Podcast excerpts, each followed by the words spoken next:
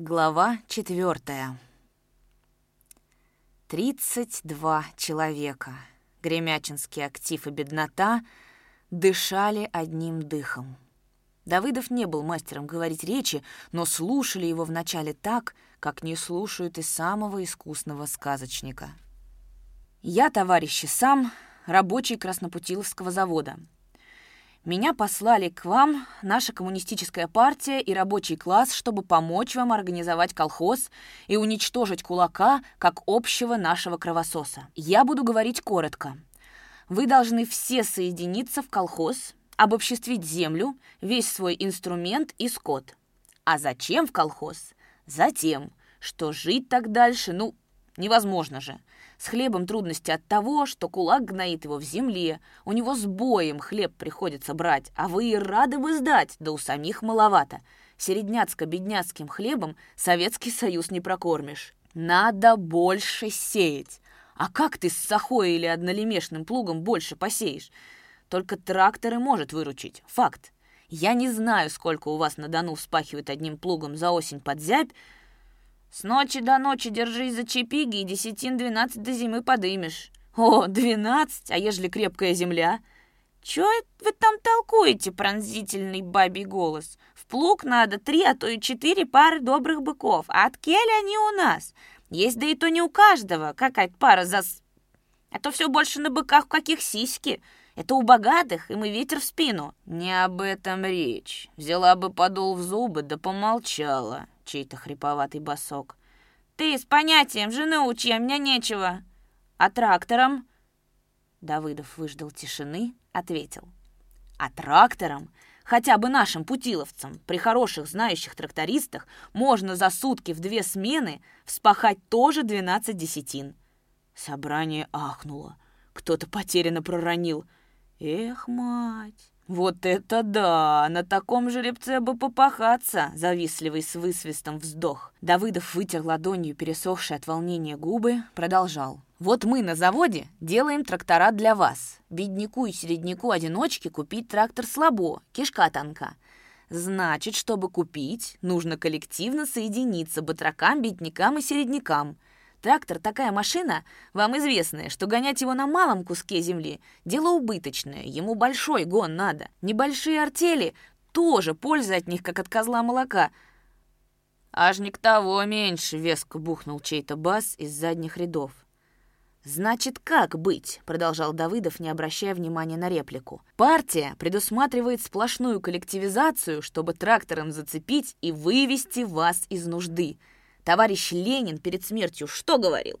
Только в колхозе трудящемуся крестьянину спасение от бедности. Иначе ему труба. Кулак-вампир его засосет в доску. И вы должны пойти по указанному пути совершенно твердо. В союзе с рабочими колхозники будут намахивать всех кулаков и врагов. Я правильно говорю. А затем перехожу к вашему товариществу. Калибра оно мелкого, слабосильное — и дела его через это очень даже плачевные. А тем самым и льется вода на мельницу. Словом, никакая не вода, а один убыток от него. Но мы должны это товарищество переключить в колхоз и оставить костью, а вокруг этой кости нарастет середняцкая «Погоди, перебью трошки». Поднялся конопатый и неправый глазами Демка Ушаков, бывший одно время членом товарищества. «Проси слово, тогда и гутарь», — строго внушал ему Нагульнов, сидевший за столом рядом с Давыдовым и Андреем Разметновым. «Я и без просьбы скажу», — отмахнулся Демка и скосил глаза так, что казалось, будто он одновременно смотрит и на президиум, и на собравшихся. «А через что, извиняюсь, превзошли в убыток и советской власти в тягость?» Через а что, спрашиваю вас, жили вроде нахлебников у кредитного товарищества? Через Любушку председателя ТОЗа, через Аркашку Менка.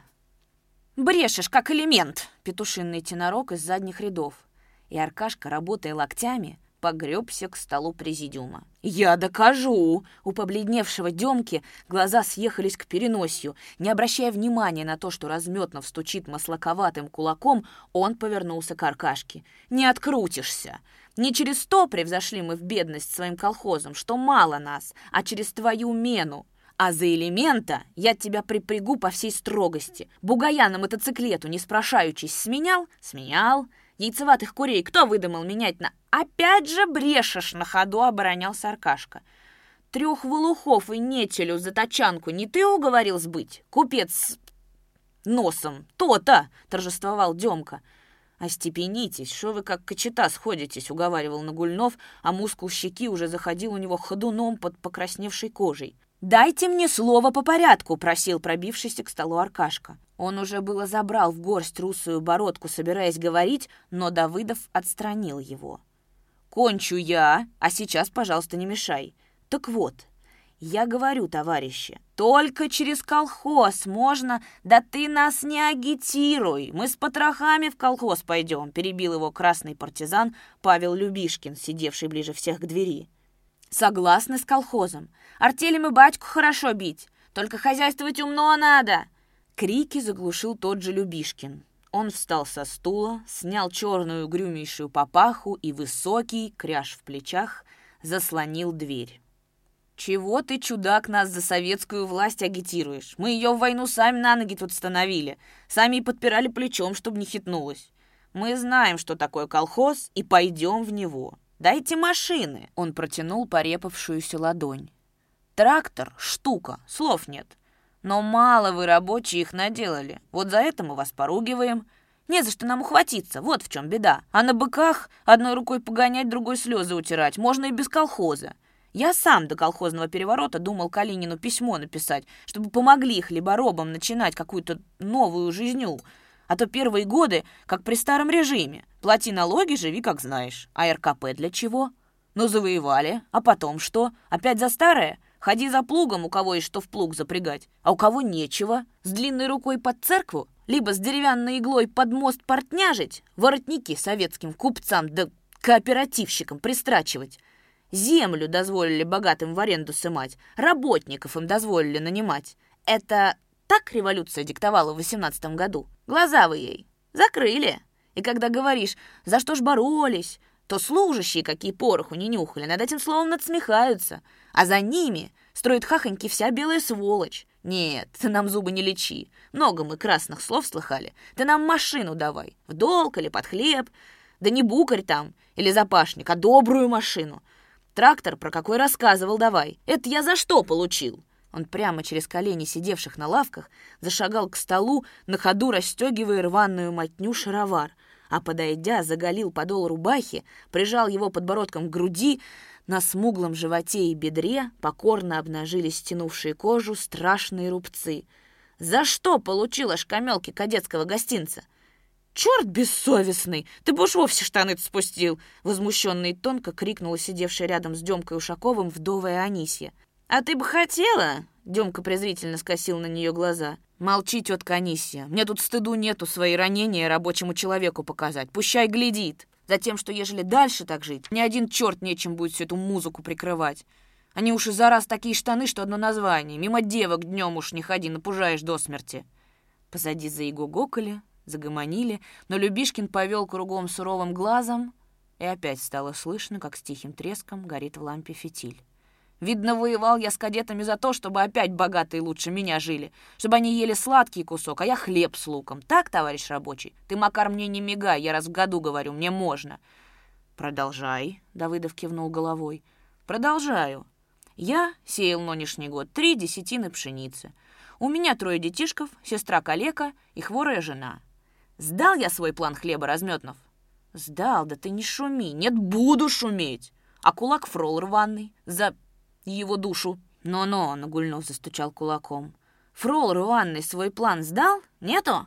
Так его суд оштрафовал, и хлеб взяли, вставил Разметнов, блестя отчаянными глазами и с видимым наслаждением слушая Любишкина. «Тебя бы сюда, тихохода», — вспомнил Давыдов, секретаря райкома. Он опять на этот год будет Фролом Игнатичем, а весной опять придет меня наймать!» И кинул под ноги Давыдову черную папаху. «Чего ты мне говоришь о колхозе? Жилы кулаку перережьте, тогда пойдем. Отдайте нам его машины, его быков, силу его отдайте, тогда будет наше равенство. А то все разговоры да разговоры, кулака уничтожить, а он растет из года в год, как лопух, и солнце нам застит. Отдай нам Фролово имущество, а Аркаш Каменок на него яроплан выменяет, вернул Демка. О, ха-ха-ха-ха, это он в раз. Будьте свидетелями на оскорбление. Тю, слух не даешь, цыц. Что на вас, черти, чуру нету? А ну тише! Давыдову на силу удалось прекратить поднявшийся шум. «В этом и есть политика нашей партии. Что ж ты стучишь, ежели открыто? Уничтожить кулака как класс, имущество его отдать колхозам — факт. И ты, товарищ партизан, напрасно шапку под стол бросил. Она еще голове будет нужна. Аренды земли и найма батраков теперь не может быть. Кулака терпели мы из нужды. Он хлеба больше, чем колхозы давал. А теперь наоборот. Товарищ Сталин точно подсчитал эту арифметику и сказал уволить кулака из жизни, отдать его имущество колхозам. О машинах ты все плакал. 500 миллионов целковых дают колхозам на поправку. Это как? Слыхал ты об этом? Так чего же ты бузу трешь? Сначала надо колхоз родить, а потом уж о машинах беспокоиться. А ты хочешь вперед хомут купить, а по хомуту уж коня покупать. Чего ж ты смеешься? Так-так. Пошел Любишкин задом наперед. Ого! Так мы же с дорогой душой в колхоз. Это он насчет хомута подъехал. Хоть нынче ночью. Записывайся за раз. Кулаков громить, видите? Кто записывается в колхоз, подымай руки, предложил Нагульнов.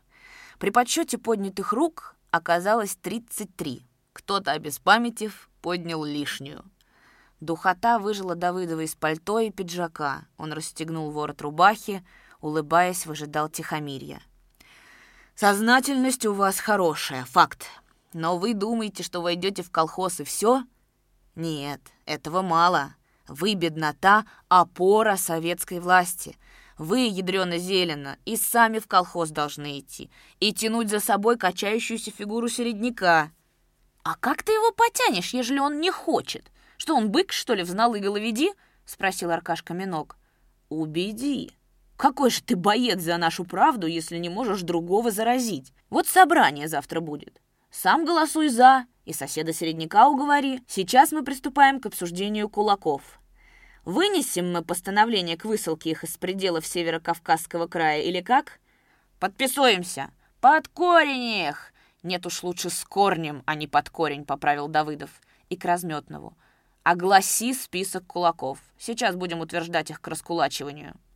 Андрей достал из папки лист, передал Давыдову. «Фрол Дамасков! Достоин он такой пролетарской кары?» Руки поднялись дружно, но при подсчете голосов Давыдов обнаружил одного воздержавшегося. «Не согласен?» — он поднял покрытые потные испаренные брови. «Воздерживаюсь», — коротко отвечал неголосовавший тихий с виду и неприметного обличия казак. «Почему такое?» — выпытывал Давыдов. «Потому как он мой сосед, и я от него много добра видал. Вот и не могу на него руки подымать». «Выйди с собрания! Зараз же!» — приказал Нагульнов вздрагивающим голосом, приподнимаясь словно на стременах. «Нет, так нельзя, товарищ Нагульнов», — строго прервал его Давыдов. «Не уходи, гражданин».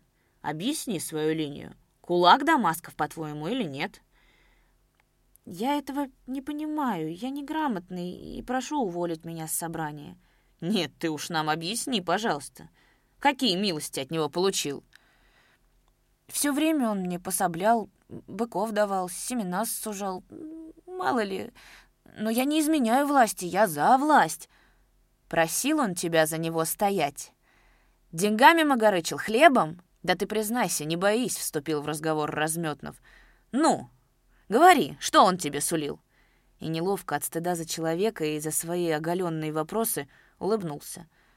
«А может, и ничего, ты почем знаешь?» «Брешь, Тимофей, купленный ты человек, и выходь под кулачник!» — крикнул кто-то из рядов. «Обзывайте, как хотите, воля ваша!»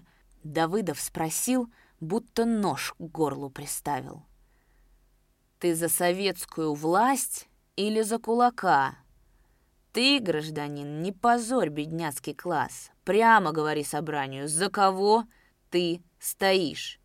«Чего с ним уважаться?» — возмущенно перебил Любишкин. «Его за бутылку водки совсем с гуниями можно купить. На тебя, Тимофей, аж не глазами больно глядеть». Не голосовавший Тимофей Борщев Под конец сделанным смирением ответил. «Я за власть. Чего привязались? Темность моя попутала». Но руку при вторичном голосовании поднимал с видимой неохотой. Давыдов коротко черканул в блокноте. Тимофей Борщев, затуманенный классовым врагом, обработать. Собрание единогласно утвердило еще четыре кулацких хозяйства. Но когда Давыдов сказал «Тит Бородин, кто за?», собрание тягостно промолчало. Нагульнов смущенно переглянулся с Разметновым. Любишкин папахой стал вытирать мокрый лоб — «Почему тишина? В чем дело?» Давыдов, недоумевая, оглядел ряды сидевших людей и, не встретившись ни с кем глазами, перевел взгляд на Нагульнова. «Вот в чем», — начал тот нерешительно. «Этот Бородин, по-уличному титок мы его зовем, вместе с нами в восемнадцатом году добровольно ушел в Красную гвардию. Будучи бедняцкого рода, сражался стойко, имеет раны и отличия, серебряные часы за революционное прохождение — Служил он в Думенковом отряде. И ты понимаешь, товарищ рабочий, как он нам сердце полоснул. Зубами, как кобель в падлу, вцепился в хозяйство, возвернувшись домой, и начал богатеть, несмотря на наши предупреждения. Работал день и ночь, оброс весь дикой шерстью. В одних холстиных штанах зиму и лето исхаживал. Нажил три пары быков и грызь от тяжелого подъема разных тяжеств. И все ему было мало — начал нанимать работников, по два, по три, нажил мельницу-ветрянку, а потом купил пятисильный паровой двигатель и начал ладить маслобойку, скотиной переторговывать. Сам, бывало, плохо жрет и работников голодом морит, хоть и работают они 20 часов в сутки, да за ночь встают раз по пять к коням подмешивать, скотине метать. Мы вызывали его неоднократно на ячейку и в совет, стыдили страшным стыдом, Говорили, брось, Тит, не становись нашей дорогой советской власти поперек путя. Ты же за нее, страдалец, на фронтах против белых был. Нагульнов вздохнул и развел руками. Что можно сделать, раз человека сатанил? Видим, поедает его собственность. Опять его призовем, вспоминаем бои, наши общие страдания, уговариваем, грозим, что в землю затопчем его, раз он становится поперек путя, делается буржуем и не хочет дожидаться мировой революции. Ты короче, нетерпеливо попросил Давыдов. Голос Нагульнова дрогнул и стал тише. Об этом нельзя короче. Эта боль такая, что с кровью. Ну, он, то есть Титок, нам отвечает — я исполняю приказ советской власти, увеличиваю посев. Работников имею по закону, у меня баба в женских болезнях. Я был ничем и стал всем, все у меня есть, и за это я и воевал. Да и советская власть не на вас, мол, держится. Я своими руками даю ей что жевать, а вы, портфельщики, я вас в упор не вижу. Когда о войне и наших вместе перенесенных трудностях мы ему говорим, у него иной раз промеж глаз сверкнет слеза, но он не дает ей законного ходу, отвернется, насталит сердце и говорит, что было, то быльем поросло. И мы его лишили голосу гражданства. Он было промыкнулся туда-сюда, бумажки писал в крае в Москву. Но я так понимаю, что в центральных учреждениях сидят на главных постах старые революционеры, и они понимают, раз предал, значит враг, и никакой к тебе пощады. А ты все же покороче. За раз кончаю. Его и там не восстановили, и он доси в таком виде работников, правда, расчел. «Ну так в чем же дело?» Давыдов пристально всматривался в лицо Нагульнова. Но тот прикрыл глаза короткими сожженными солнцем ресницами, отвечал «Потому собрание молчит. Я только объяснил, какой был в прошлом дорогом времени Тит Бородин — нынешний кулак. Давыдов сжал губы, потемнел. «Чего ты нам жалостные рассказы преподносишь? Был партизан, честь ему за это. Кулаком стал, врагом сделался, раздавить. Какие тут могут быть разговоры?» «Я не из жалости к нему. Ты, товарищ, на меня напраслину не взводи. Кто за то, чтобы Бородина раскулачить?» Давыдов обвел глазами ряды. Руки не сразу, в разнобой. но поднялись. После собрания Нагульнов позвал Давыдова к себе ночевать. «А завтра уж квартиру вам найдем», — сказал он, ощупью выходя из темных синей совета. Они шли рядом, по хрусткому снегу. Нагульнов, распахнув полушубок, негромко заговорил.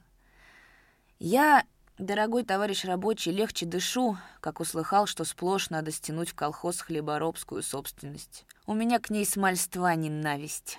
Все зло через нее. Правильно писали ученые товарищи Маркс и Энгельс — а то и при советской власти люди, как свиньи у корыта, дерутся, южат, пихаются из-за этой проклятой заразы. А раньше что было при старом режиме? Страшно вздумать. Мой отец был зажиточным казаком. Имел четыре пары быков и пять лошадей. Посев у нас был огромный, 60, 70 и до 100 десятин. Семья была большая, рабочая, сами управлялись. Да ведь вздумать. Трое женатых братов у меня было. И вот вонзился в память мне такой случай, через чего я и восстал против собственности — как-то соседская свинья залезла к нам в огород и потравила несколько гнездов картошки. Мать увидала ее, ухватив кружку вару из чугуна, и говорит мне, «Гони ее, Макарка, а я стану за калиткой». Мне тогда было лет двенадцать. Ну, конечно, погнал я эту несчастную свинью. Мать на нее и плескани варом. Так у ней щетина и задымилась. Время летнее, завелись у свиньи черви, а дальше больше. И сдохла свинья. Сосед злобу затаил. А через неделю у нас в степи сгорело 23 копны пшеницы. Отец уже знал, чих это рук дело, не стерпел, подал в суд. Да такая промеж них завелась вражда, зрить один одного не могут. Чуть подопьют и драка. Лет пять сутяжились и дошли до смертного случая. Соседского сына на масляную нашли на гумнах убитого. Кто-то вилами промзил ему грудь в скольких местах. И кое-почем я догадался, что это моих братов дело. Следствие было, убийцев не нашли, составили акт, что погиб по пьяной лавочке. А я с той поры ушел от отца в работники. Попал на войну, и вот лежишь, бывало, бьет по тебе немец с тяжелыми снарядами, дым черный с землей к небу летит. Лежишь, думаешь, за кого же, за чью собственность я тут страх и смерть принимаю — а самому от обстрела хочется в гвоздь оборотиться, залез бы в землю по самую шляпку. Эх ты, родная мамунюшка, газы нюхал, был отравленный. Теперь как чудок на гору идти, а пышка берет, кровь в голову шибнет, не сойду. Умные люди еще на фронте подсказали, большевиком вернулся. А в гражданскую ох, рубил гадов беспощадно, контузила меня под косторной, потом зачала припадками бить, а теперь вот этот знак. Нагульнов положил на орден огромную ладонь, и в голосе его странной теплотой зазвучали новые нотки. От него мне за раз теплее становится. Я за раз, дорогой товарищ, как в дни гражданской войны, как на позиции. В землю надо зарыться, а всех завлечь в колхоз. Все ближе к мировой революции. Тита Бородина ты близко знаешь? Шагая раздумчиво спросил Давыдов. Как же, мы с ним друзья были, но через то и разошлись, что он до крайности приверженный к собственности. В двадцатом году мы с ним были на подавлении восстания в одной из властей Донецкого округа. Два эскадрона и чон ходили в атаку. Много за слободой оказалось порубанных хохлов. Титок ночью заявился на квартиру, вносит вьюки в хату. Тряхнул их и высыпал на пол восемь отрубленных ног. «Сдурел ты такую твою!» — говорит ему товарищ. «Удались за раз же с этим!» А Титок говорит ему. «Не будут восставать, б...» А мне четыре пары сапог сгодятся, я всю семью обую. Оттаял их на печке и стал с ног сапоги сдирать. Распорит шашкой шов на голенище, стянет. Голые ноги отнес, зарыл в сток соломы. Похоронил, говорит. Ежели б тогда мы узнали, расстреляли бы как гада но товарищи его не выдали. А после я пытал, верно ли это. «Верно, — говорит, — так снять не мог, на морозе одубели ноги-то. Я их и подтяпал шашкой.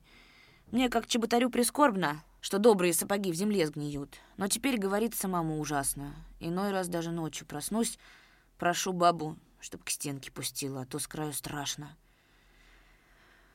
Ну вот мы и пришли на мою квартиру. Нагульнов вошел во двор — звякнул щеколдой дверей.